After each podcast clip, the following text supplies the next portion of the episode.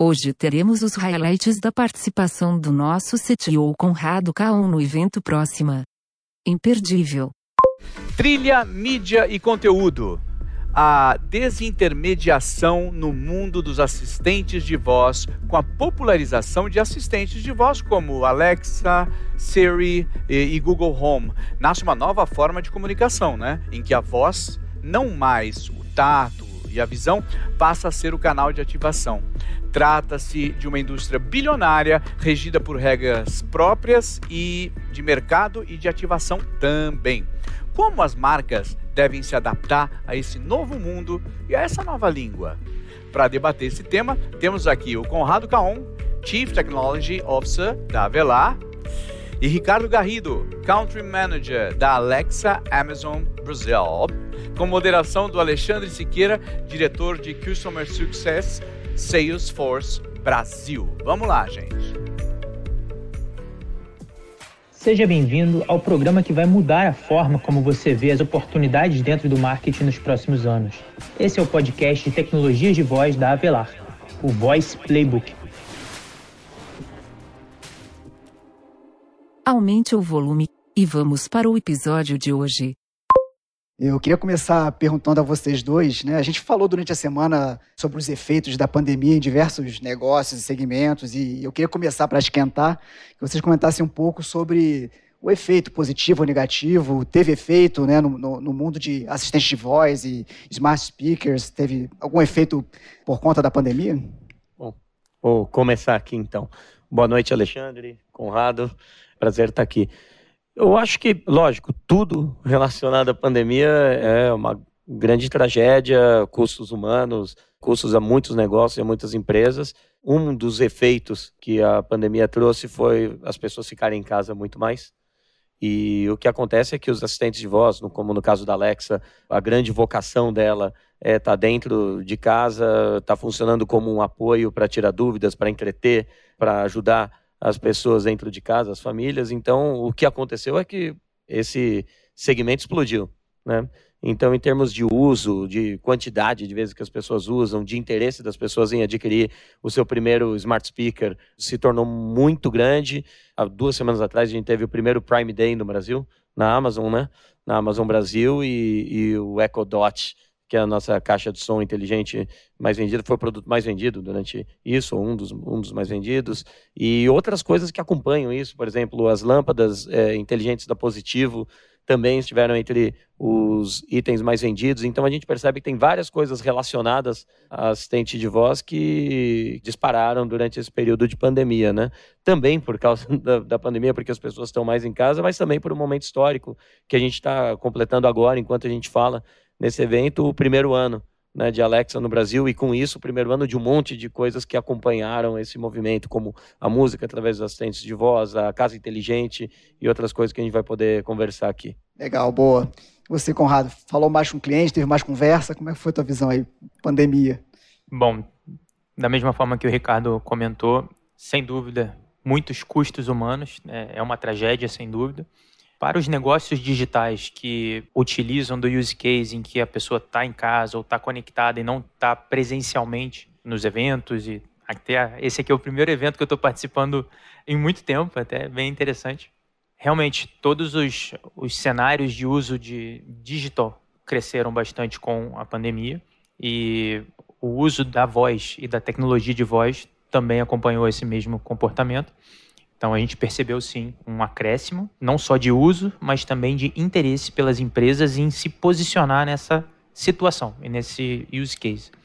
Né? Então teve alguns projetos interessantes aí que eu acho que inclusive a gente vai falar um pouquinho sobre eles, que são muito pautados nessa situação de aproveitar que já que se está em casa, aproveitar os smart speakers e aproveitar o cenário de voice tech que foi positivado com essa pandemia. Conrado, a gente começou a falar é, nos bastidores um pouco, né, esquentando de alguns assuntos. Tem um projeto que é sensacional e que vocês conduziram. Eu queria que você comentasse um pouco como foi a, a preparação e a adoção né, do projeto com a Disney. Eu, quando ouvi o podcast, achei sensacional. É, realmente foi um projeto muito bonito. Foi um projeto que teve desafios interessantes. E eu queria só aproveitar alguns dos pontos que o Ricardo mencionou, que a questão da abrangência e de alcançar diferentes públicos acaba que é um meio que permite que as marcas e as empresas cheguem mais longe. Então, não só do aspecto populacional, mas também do aspecto de barreira de entrada. A voz, a tecnologia de voz permite, por ter uma barreira de entrada mais baixa, que mais pessoas embarquem nessa jornada. E a gente aproveita muito isso com os projetos que a gente tem feito, que são, até diferenciando um pouquinho do que o, o Ricardo colocou, existem aplicações e vocações nativas dos dispositivos, sejam eles os smartphones, sejam eles os smart speakers. Existem também aplicações que não são nativas de controle do smart speaker ou do smartphone, que são as aplicações terceirizadas ou as skills para outrem. E é nesse foco que a gente atua com mais força. Tem até uma pesquisa interessante recente do VoiceBot que coloca que quatro em cada cinco usuários de Alexa usam em base diária aplicações que não são nativas ou só para controle, ou só para timer e coisas assim. E aí que entra a grande oportunidade para as marcas se posicionarem nesse ambiente. Então, a Disney viu esse potencial. A gente participou de uma licitação, de uma concorrência que teve sobre uma campanha e a gente teve a oportunidade de trazer essa oportunidade de aproveitar esse novo nicho esse novo meio. E eles gostaram muito, e algo que a gente trouxe foi uma inovação de contar histórias de forma multipercurso, que são as histórias interativas, ou o termo em inglês Interactive Audio Dramas, ou a radionovela, só que 5.0, porque ela é interativa, ou seja, a narrativa não é linear. É uma narrativa que se abre em múltiplos percursos de acordo com as decisões de quem está participando. Então, a audiência se transforma de certa forma, num protagonista, porque decide para onde vai. Parecido com você decide, só que elevado à enésima potência, porque ao invés de ter um roteiro linear até um certo ponto que tem uma bifurcação e uma decisão do público, até por telefone na época, você tem múltiplos pontos de decisão e existe uma forma bem inteligente de trabalhar com essas roteirizações de forma que o número de pontos de decisão não seja muito grande nem muito curto, a jornada em cada um desses trechos também seja otimizada. E aí, com todo o arcabouço Disney e com o uso de vozes originais dos dubladores nacionais dos personagens, a gente pôde fazer uma experiência de três diferentes histórias que mesclavam diferentes universos. Então, uma das histórias, que é o Medalhão Perdido, unia a história de Frozen com princesas, no caso da Ariel, da Pequena Sereia, e outras histórias em conjunto. Então, por exemplo, na história do Mickey, que é o Caça ao Tesouro, a gente trouxe o ambiente da Pixar com Toy Story, lá com o Buzz Lightyear, junto na mesma história, só que em universos que se conectam. E da mesma forma a gente trouxe a Dory, que tem uma voz muito. A Dory, que era muito esquecida, né? Que tinha uma memória um pouco falha em algum momento, da história do Procurando Nemo. E uma outra trilha que a gente também trouxe, esse trabalho foi muito interessante de validação com os estúdios internacionalmente. E várias iniciativas foram feitas nesse sentido mundialmente. E nem todas foram até o fim justamente por o desafio de validação com os estúdios. A terceira das histórias, chamada Universo de Aventuras, junta o mundo Marvel com Homem-Aranha e o Homem de Ferro com o universo de, de Star Wars, né, do Darth Vader e o universo de Lucasfilms.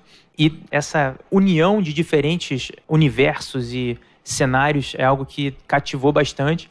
E como a gente fez uma campanha 360 com influenciadores e com diferentes mídias, redes sociais, trazendo tráfego para a Alexa, que ainda é uma novidade, e também para o Google Assistant, no caso, que ainda é uma novidade para muita gente, foi para muitos uma primeira experiência. Caramba, isso é possível. É algo que eu fico muito feliz realmente com a repercussão. A gente teve a oportunidade de divulgar isso é, bem amplamente para a imprensa e teve uma repercussão bem forte, não só de repercussão de mídia, mas também de uso nas plataformas. Então, a gente se orgulha muito desse projeto. Foi uma primeira história interativa no Brasil que a gente se orgulha bastante e eu acredito, pelo que a gente tem recebido de demanda, de contato, que muitas outras virão. Eu ia emendar nessa. A gente deu alguns exemplos de, né, de conversas e oportunidades para marcas, anunciantes, veículos, né? Eu, eu, queria continuar nesse assunto, né? E, e vocês comentassem que conversas vocês têm tido, né? Como vocês têm explicado, né, para o mercado de uma maneira geral, o potencial né, de oportunidades dessas diferentes vocações? Bom, eu começo e levanto a bola para ele aqui. Eu tenho visto três grandes tipos de skills, de soluções que empresas têm desenvolvido usando a, a tecnologia de voz, né? Uma delas é o conteúdo per se, né? O conteúdo puro, como no caso da Disney, que ele falou, como, enfim, a gente tem skills de notícias em que a CBN, Globo e Jovem Pan e todos os veículos, Folha, Estado, Veja tal, tem ali a, a sua skill de notícias, e tem a Galinha Pintadinha, tem o Maurício de Souza e assim por diante. Então, essa é uma frente. Tem uma segunda que também é conteúdo, mas é desenvolvido por empresas que têm algum atributo na sua marca, tem alguma coisa no espírito ali da marca e que elas usam o conteúdo para se aproximar disso, para conversar com o seu público de outras maneiras que não necessariamente só vendendo o produto. Então, por exemplo, a skill de meditação da Natura é uma das mais usadas na Alexa. Toda semana a gente olha lá e meditação Natura está entre as mais usadas. A Nestlé tem uma skill que chama Meu Café, que fala sobre origens, tipos de café, harmonização e tudo mais, que nem leva a marca Nespresso ou Nescafé, mas fala disso. Tem uma skill da Colgate que ensina crianças a escovarem os dentes, né? Então, esse é, um, é uma segunda categoria ali, que é você usar conteúdo de uma maneira interessante para se relacionar com o seu público, para conversar com ele de uma maneira complementar ou próxima ali ao, ao seu universo. E tem uma terceira categoria aí que são as transacionais mesmo, né? Como abrir a skill do iFood, pedir comida ou, ou, saber o status do seu pedido. Recentemente a Riachuelo acabou de publicar uma skill em que você pode checar o status de um pedido feito no e-commerce deles tal. Então tem essa terceira categoria aqui à frente que é mais transacional mesmo, que são as empresas fazendo negócio. Todas elas funcionam bem, todas elas têm crescido. A gente quando lançou a Alexa no ano passado tinha 300 skills, hoje a gente tem 1.400 quando começou essa pandemia, eu estava nas primeiros eventos que eu fazia, eu falava 900, depois foi virou mil, depois virou mil, 1.100. Então, entre o início da pandemia e, e, aqui já foram mais 500 publicadas, né? Então isso tem crescido muito. Esse cidadão aqui é um dos responsáveis por esse crescimento, então vou deixar ele explorar Obrigado. mais a fundo. E quando se fala de amplitude de mercado, de potencial, é até interessante esse dado, que já é um dado impressionante, se você pensar per se, mas quando você olha, por exemplo, nos Estados Unidos, o número de skills que está publicada está mais de 70 mil, 77 mil, se eu não me engano. Mundialmente, mais de 115 mil. Ou seja, existe um gap de oportunidade bastante significativo e que a gente tem aproveitado bastante quanto a isso. Mas de um outro lado, é interessante que quando se coloca o, o tipo de, de, voice app e algumas vantagens do voice app até em, em, detrimento ao mobile app, que ele não consome uma memória do dispositivo e tal, tem algumas oportunidades interessantes.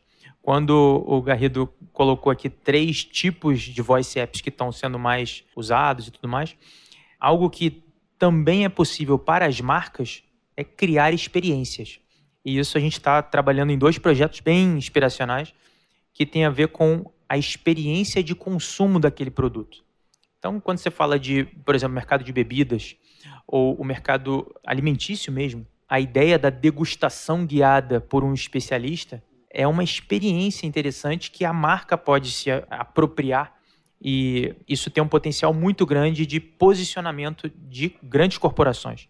Então a gente tem tido conversas interessantes nesse aspecto de criar experiências. E a participação e a baixa fricção dos dispositivos, como os smart speakers, permite esse acompanhamento, a experiência guiada por um grande especialista ou por alguém que é muito aspiracional. Então a gente tem explorado esse tipo de iniciativa com alguns projetos. E algo que é muito importante é a questão de trazer quem nunca utilizou. Esse termo é chamado internacionalmente de discoverability. Em português eu não, não sei uma ideal tradução para isso, talvez uma atração, mas descoberta e é algo que a gente tem trabalhado bastante usando outras mídias e outros canais e outros meios, justamente para trazer a ideia da facilidade e da baixa fricção. E as marcas têm um grande potencial de aproveitar e se apropriar desse meio. Algo que é bastante interessante é que os ciclos de planejamento anual são esporádicos, justamente são anuais, ou às vezes plurianuais, né, que você está fazendo planejamento para daqui a tantos anos, mas é fundamental posicionar o seu planejamento com um pilar em voz e tecnologia de voz não especificamente com voice apps, mas também com Sonic Branding para identificar a sua marca que num dispositivo sem tela não tem a logomarca. Então tem que ter uma logomarca sonora, que é o. tem vários nomes para isso: Sonic Marketing, Audio Marketing, etc. Mas a logomarca sonora é algo que pode ser trabalhado. Existem vários exemplos. Eu acho que o exemplo que eu mais gosto de falar é do 007, que você ouve a trilha, você sabe que é o James Bond. O McDonald's tem uma bem forte e vários outros. Então é algo que as empresas podem se posicionar nisso também. Faz parte da tecnologia de áudio e, e voz, etc. É um ponto importante. Nosso tempo está acabando, eu estou olhando para o relógio aqui. Tinham mais várias perguntas. Eu vou devolver a bola para o Zé, mas a gente tem é, perguntas e respostas em uma outra sessão. Então a gente muda de sala e continua com vocês para mais perguntas e respostas. Para a continuação desse papo, fique ligado nos próximos episódios, toda quinta-feira. Este foi o podcast Voice Playbook. Estaremos de volta com mais cases e mais novidades no próximo episódio.